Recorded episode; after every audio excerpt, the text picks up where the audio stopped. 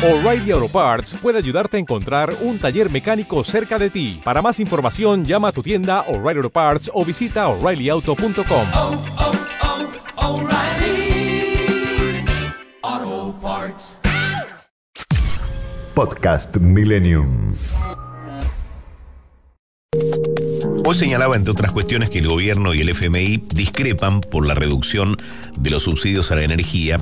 De esta manera se posterga la firma del acuerdo. Los técnicos del fondo aparentemente no les convence la solidez del sendero fiscal, exigen más ajuste al gasto público antes de firmar con la Argentina. Por otra parte, aquí me encuentro con un titular que dice cumplir con el FMI exigiría aumentar tarifas en un 150%. Me refiero a las tarifas de luz y gas.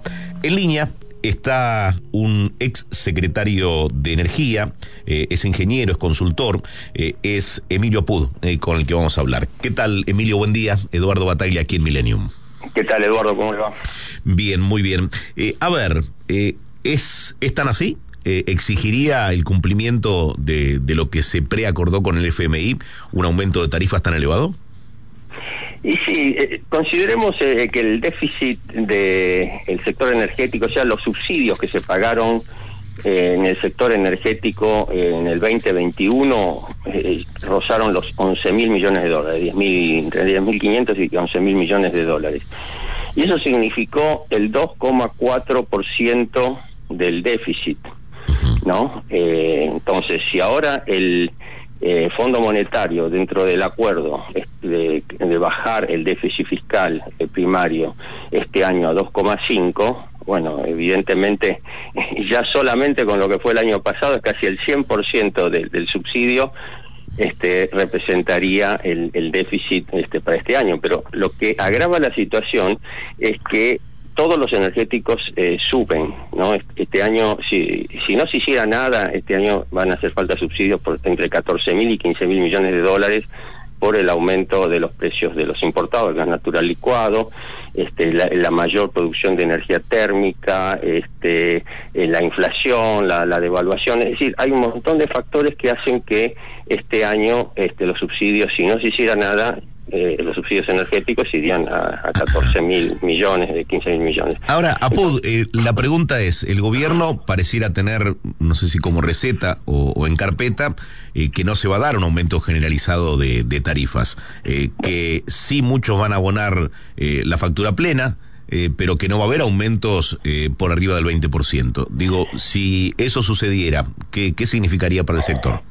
Bueno, yo tengo unos numeritos, ¿no? Que dice con la segmentación a los ricos, que es una, eh, no sé, una proclama eh, populista, ¿no? Porque no, no mueve el amperímetro, ¿no? Fíjese que eh, eh, son 200 millones de dólares más o menos lo que se evitarían de subsidios aumentándoles a los ricos del AMBA, ¿no? que son unas 500 mil usuarios. Bueno, con esa segmentación el, eh, los subsidios aumentarían un 40% respecto del año pasado, los subsidios energéticos.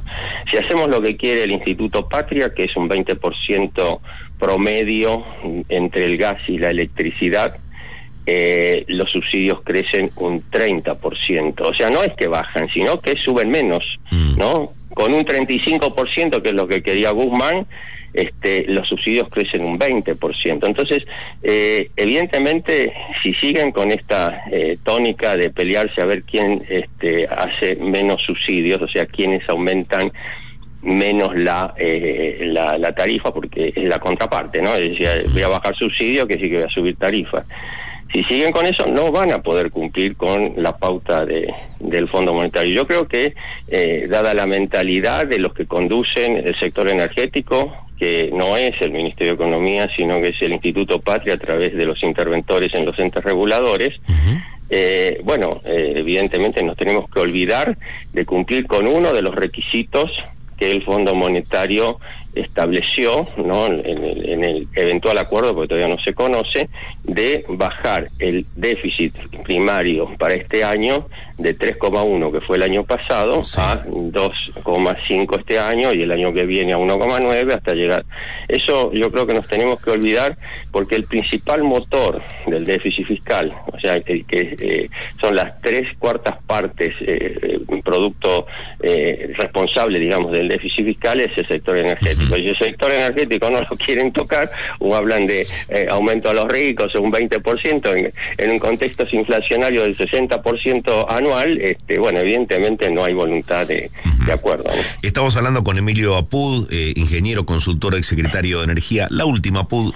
Eh, ¿Y qué sucede del lado de las empresas? ¿Puede verse resentido el, el nivel o la, la categoría del servicio?